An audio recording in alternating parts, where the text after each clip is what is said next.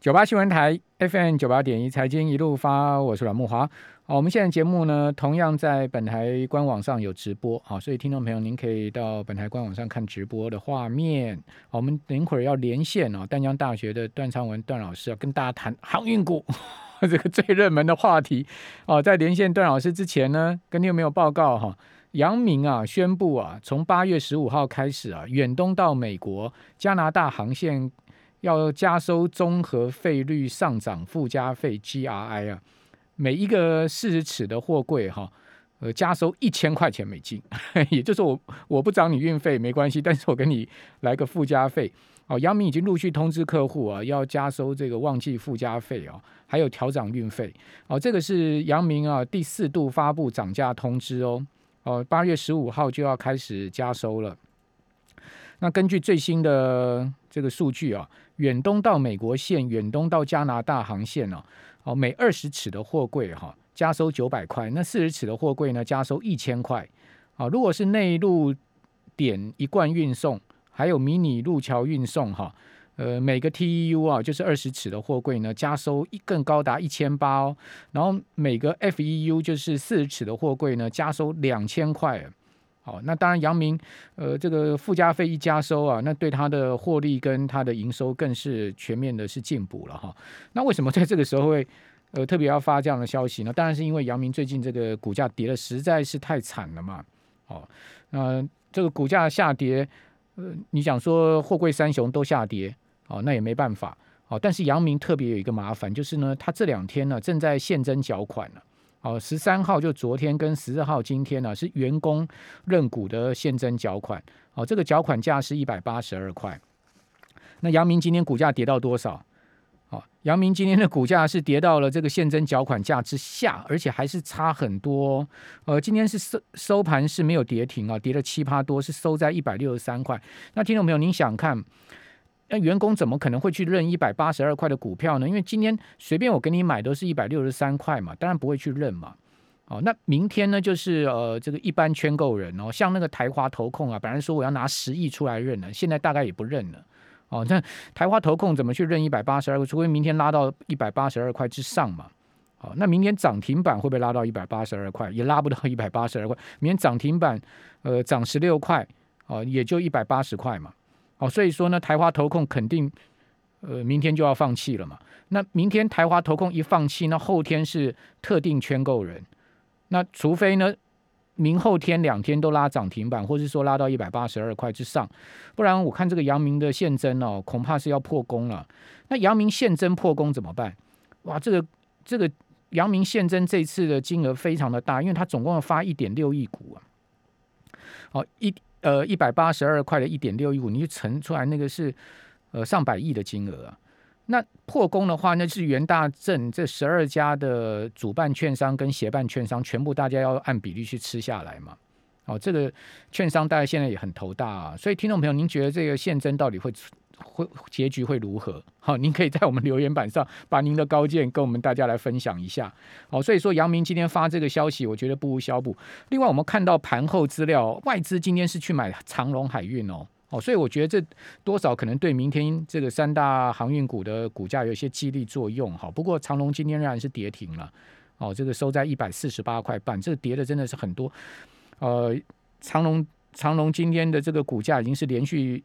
连续性的跌停了哈，好，那赶快来请教丹阳大学财务金融学系的段昌文老师，段老师您好，哎，木华好，还有听众朋友大家好，好，段老师您怎么看这个三大航运股啊？呃，尤其是今天的呃那个杨敏的增资案嘛，其实一般增资案的话，我们会把它视为说啊公司在调整自己的资本结构，嗯。那它的一般来说，公司的啊这个资金的来源，大致上我们可以分成两种了哈。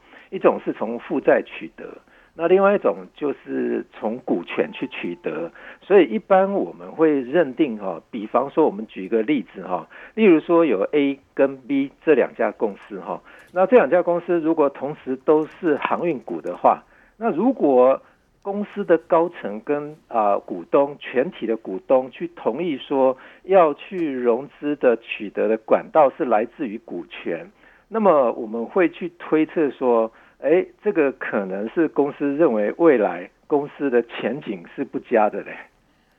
那如果说它的股权是呃，它它的融资的来源是来自于负债的话，我们会认定说，它可能认为未来的前景是非常美好的。这个您可不可以再解释一下？就是说，来自于股权跟来自于负价，它之间的差异性是什么？对我们举说，这一次杨敏他是采取用股权增资的形式取得现金嘛？对啊。那这个金额的话非常庞大哈，所以刚刚木华你应该有算过哈，也就是说十六万张去认购价格用一百八十二啊一百八十二块钱去认购的话，嗯，这个总共哦。是十六亿股本可以换到两百九十一亿的现金，哎，对，这个将近三百亿嘛，对，这个增资金额将近三百亿，这简直成本之低啊！对，如果说以历年来哦，杨敏在二零一七年最最近两次的它的一个增资的行情哈，对，也就是说二零一七年九月二十六号这一次它是呃也是增资了五十万张哦，嗯哼，但是当时的认购价是十二块。哦，那收当时的收盘价，他那时候是减资之后再增资嘛，对不对？对对对对。但是他的九月二十六号那一次的认购的时候啊，他的认购价是十二块，收盘价当天的收盘价是十三点五，所以是溢价的情况。嗯。那跟今天 今天是折，今天是折折价哎。嗯。所以以九月以就呃呃以二零一七年九月二十六号的那一次来看的话，他是用二用五十亿的股本啊。去换了五十二亿的现金回来啊，这基本上这成本有点高啊，相对这一次的成本是有点高啊，所以如果说像类似，说它的成本是有点高，是呃，是因为它是用五十万元，呃，也也就是说，二零一七年九月二十六号的那一次，它是用五十亿的股本嘛，当时的股本是当时的是用股本就是一股是用十块钱去换去换算嘛，对对，所以是五十亿股本去换了五十二亿现金回来啊，就是。就是说它的增资价低啦，对啊，因为它的它它基本上就是呃，只是用账面这个票面的这个价格十块钱去增到，您刚刚讲说十二块，认购价是十二块，多多多二十趴而已嘛。对啊，那因为这一次是十六万张，所以用十六亿股本来换了两百九十一亿，哎，哇，这个成本实在是非常低，所以我想呃，就赚翻了就对了。对啊，问题是我想公司会不会算盘打错了哈？那当然是，但老师他那个现增价啊，是是依照法规，就是九折到九五折嘛。对，依照那个就是他们评定的那可能那几天的这个均价的九折到九五折，所以所以那天定出来的时候是一百八十二块，可是当天以当天的那个阳明的收盘价来讲，当时是九二折了。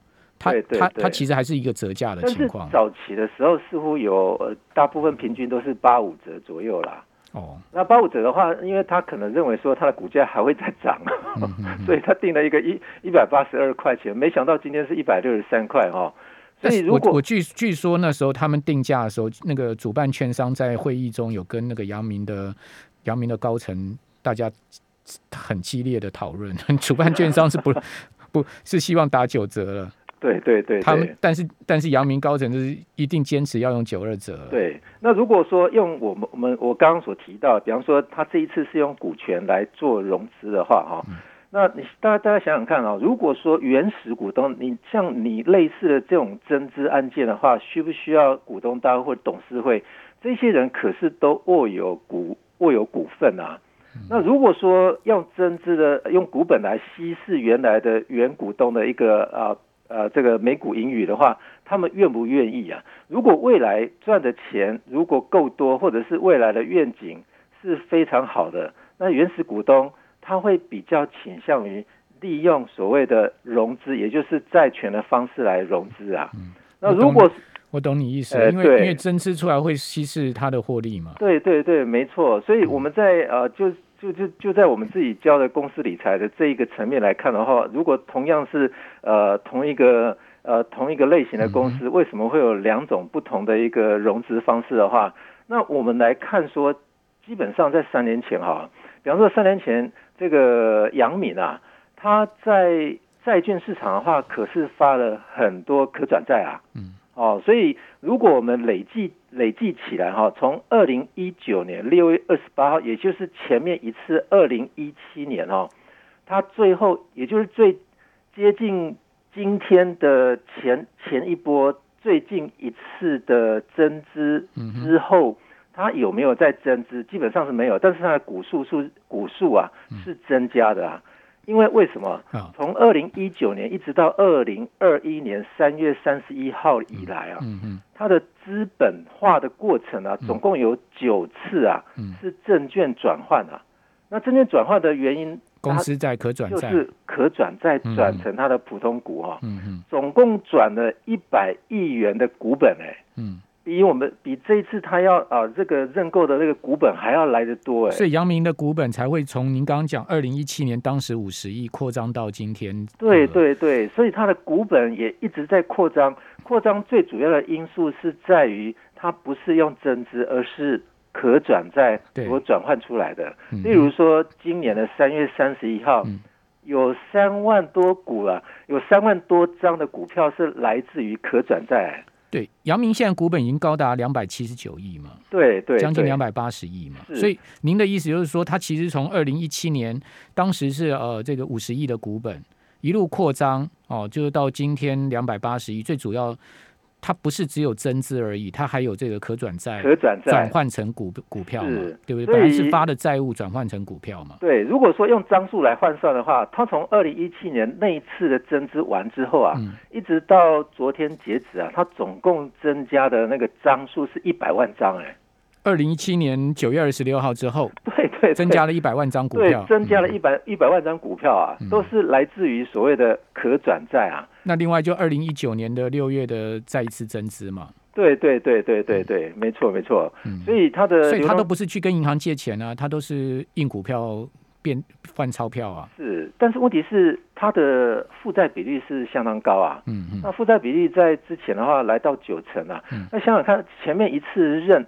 就是呃认认购的，就是增资的时候啊，它的负债比来到八成六啊。呃，段老师，我们这边先休息一下，等下回到节目现场。九八新闻台 FM 九八点一财经一路发，我是阮木华。我们现在留言板上蛮多听众朋友在讨论哈，这个杨明的宪政案哈。呃，至于说会不会会不会流标哈，我不敢讲，但是员工肯定流标了嘛。员工今天认完，今天是最后一天认了，这已经结束了嘛。你你你你想看，他没有去汇款的话，基本上他就是不认的。那怎么会去认呢？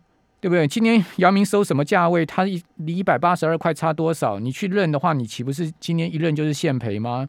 就算明天涨一根涨停板，你也你也还是赔钱啊，因为今天收一百六十三块啊，好，跟一百八十二块差了十九块啊，呃，十九块 超过一根涨停板呢。所以你今天认，就算明天涨停板，你也还是现赔嘛。而且后面股价怎么样，你也不知道。所以我认为那个至少这个一点六亿股的十趴哦，也就是呃一千六百万股留给员工的，大概今天就就挂掉了。那至于说明天是一般的圈购嘛，哈，那后天是特定的。那这一般跟特定的，我我我不知道会不会挂掉。不管怎么说，哦，阳明的这个呃现增啊。哦，可能真的真的这个呃放的不是时候了哈。好，那我们继续来请教淡江大学财务金融学系的段长文老师。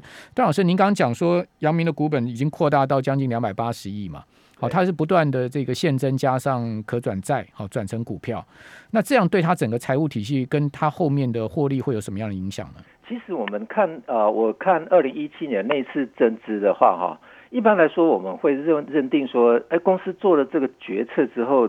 至少是要提升它啊公司的市值哈，也就是说公司的价值哈。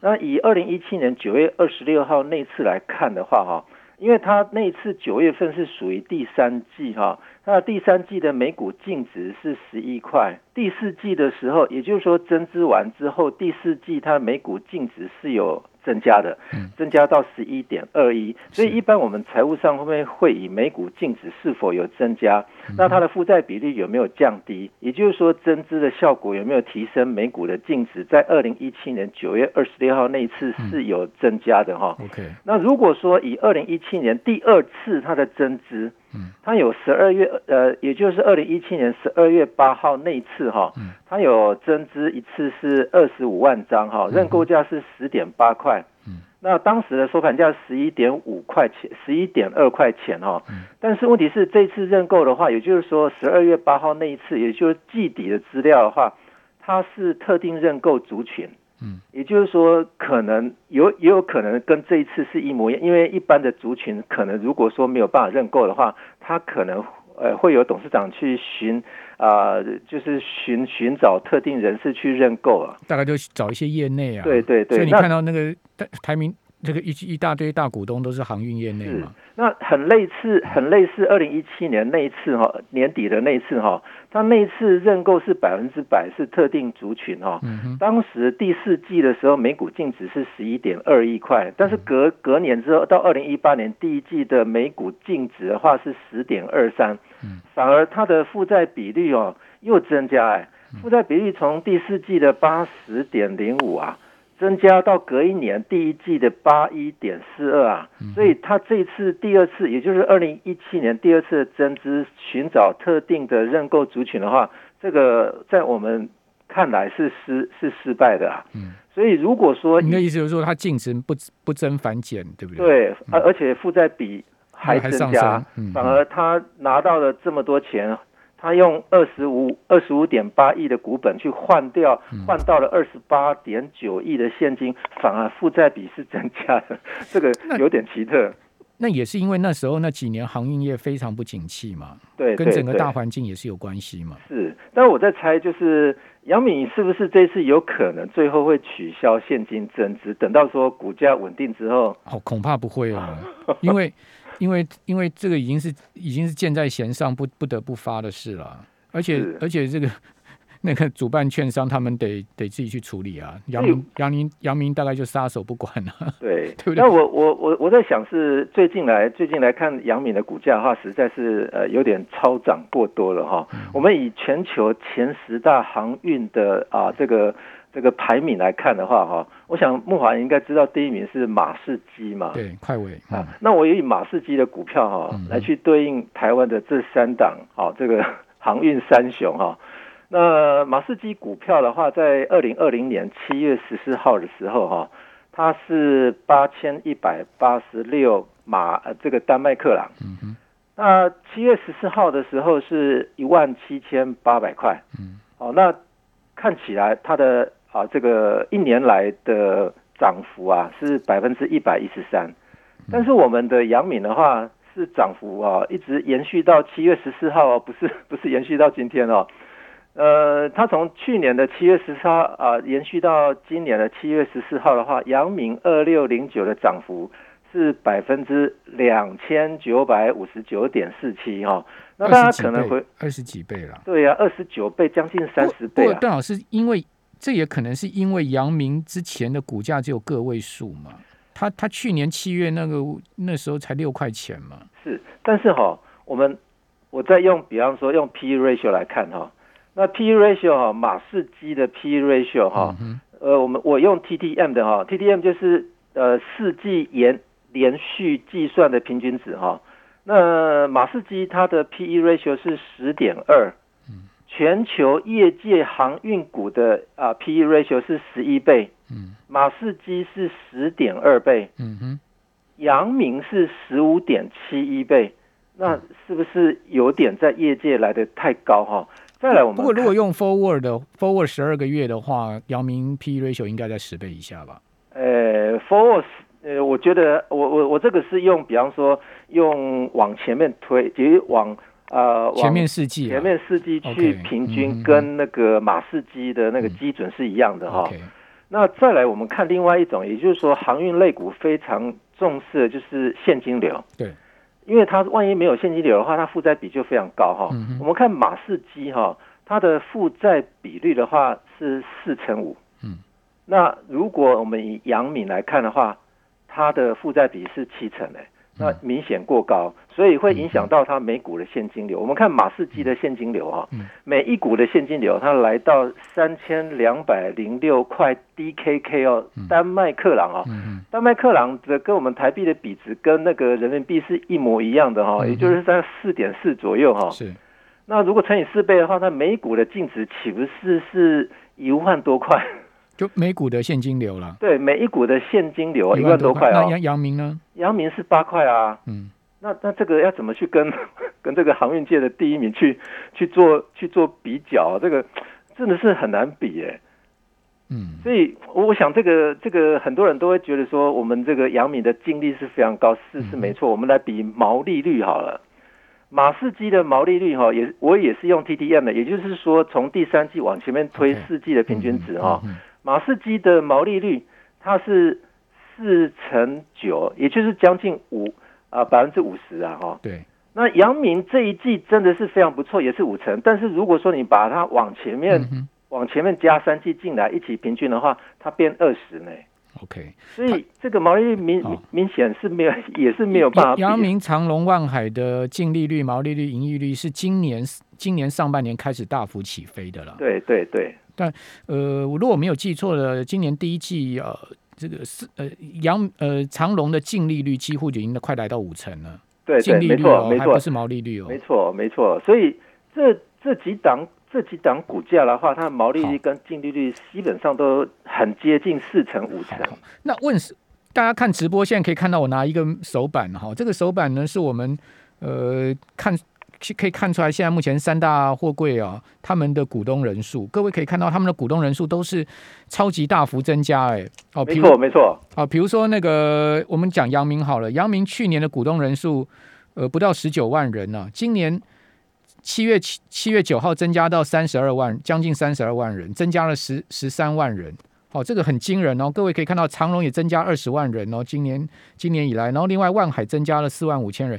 那那呃，请请教段老师，为什么会这么多股东加入这三家航运公司的这个这个？我觉得很很 变成他们的这个航海王呢？这个非常明显的就是热门股嘛，或者是说我们。之前有提到过的，呃，这个是不是很类似乐透股了？我我计算一下哈，也就是说，杨敏哈，他在一年增加的股东人数哈，不啊，就是全体的哈，一年来增加了二十一万七千三百七十三位啊。嗯嗯。哦，那如果如果很多人都觉得说最近股价在跌，我计算这一周来哈，增加的人数增加多少？增加三万人啊。这一周，这一周光阳敏就增加三万人，等于说跌下去，很多人赶，没错，没错，赶快去买进。不是，是在增加的，也就是说，因为集宝公司是七月每每个礼拜五统计一次哈，对对。我七月九号跟七月二号哈去相减的结果哈，那这一周来增加的人数哈，最多的就是十五张以下的，嗯，散户。全部都散户啦。你说是七月二号到七月九号这一周，对，这一周以来哈，也就一周以来增加三万。也就是说，上上个礼拜五还有持股了哈。哇，那就是买在那个买在高点啊，两百三十块附近的高点。对对对对，所以哈，我有一个数有一个数字很呃，我把它统计出来也是很好玩哈。嗯。十五张以下，哦，这一周增加了总股数啊。嗯。好，我把它除以哈这个，也就是说股东人数哈。嗯。也就是说七月九号这一周哈，均价是我算起来是两百零七点一块。嗯。我们用七啊，那现在是一百六十三呢？对，七月十四号收盘是一百六十三嘛，对不对？那如果说以这些股东进场的人数是三万零八百五十七人来看的话，哈，那么增加总股数是四千一四呃四，就是总总股数再除以哈乘上呃这个平均价格的话，哈。我算起来总损失哈，光这档股票哈，在今天来看的话，大概损失了十八亿元。那如果以平均每一个人损失，也就是说股东三万多人啊，十五张以下的啊，三万多人的话，大概损失是五万九千九百九九百二十一块。我我算过了，这三档这三档股票从他们最高点的市值算到今天，大概总共市值蒸发了八千多亿了。对对，大概两两条高铁了，两条高铁。好，这两条高铁能不能把它补回来？我个人希望会哦，但是我们不知道。非常谢谢段老师。